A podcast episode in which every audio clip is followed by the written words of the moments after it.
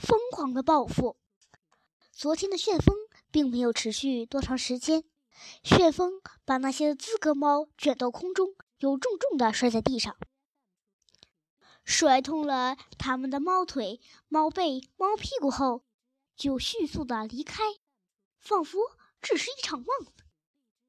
那些资格猫并没有完全意识到这是老天对他们的惩罚，而说。这是虎皮猫施展的法术，刮起了一阵妖风。一大早，几只著名的资格猫便端着枪，扛着炮来到了公园。当然，枪都是玩具枪，都是从主人那里偷来的。子弹也是塑料的，炮也是玩具炮，也是从主人那里偷来的。炮弹是捡来的网球。他们选中了那个山坡。酷猫拿起了机关枪。摆了一个很酷的 pose，哒哒哒，就是一通扫射。可是塔顶太高，子弹根本打不中，倒是把两只斑点狗打疼了。男的叫斑斑，女的叫点点。挨了子弹，他们两个立刻分开，背靠背侦查起来。在那儿，斑斑很快就发现了酷猫。斑斑息怒，点点息怒，亮猫点头哈腰，都怪子弹不长眼睛。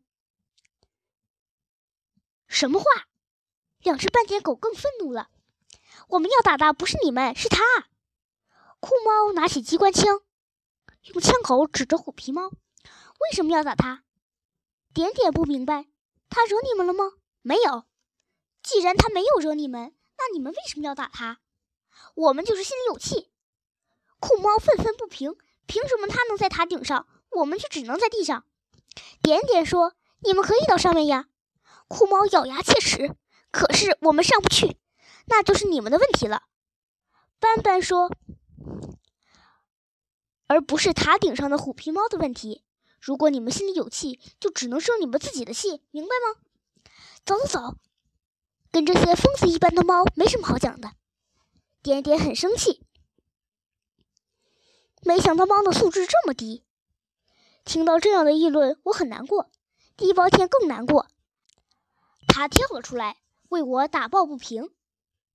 不是所有的猫素质都低，比如我的朋友笑猫，它的素质就很高，它有思想。你在偷听我们的谈话。斑斑打断了他的话。对不起，是风把你们的话灌进我的耳朵里的。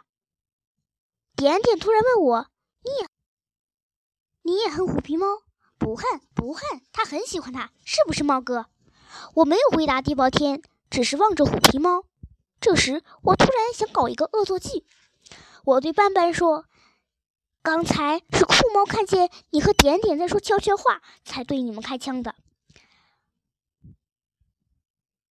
斑斑是火爆性子，他还没听完我的话，就转身冲上山坡，飞起一脚把激光枪踢下了山坡，然后他又飞起一脚将枪踢进了翠湖。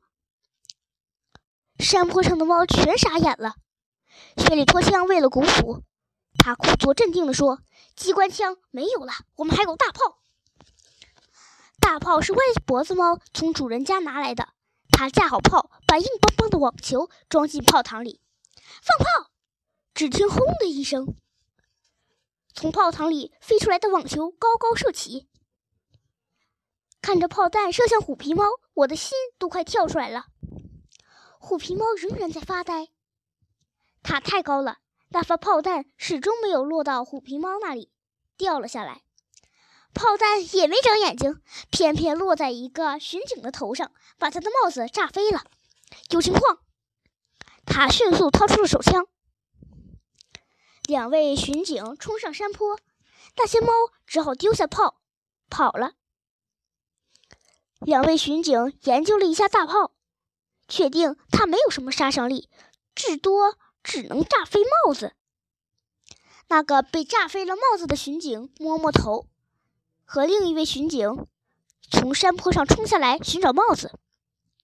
我早就看见帽子挂在树枝上，可是他们只管在地上找，哪儿能找到？我爬上树把帽子取下来，我不愿意露面，就把帽子交给地包天。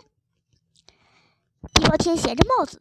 摇头摆尾的朝巡警走去，巡警把它抱了起来，抚摸它背上的毛。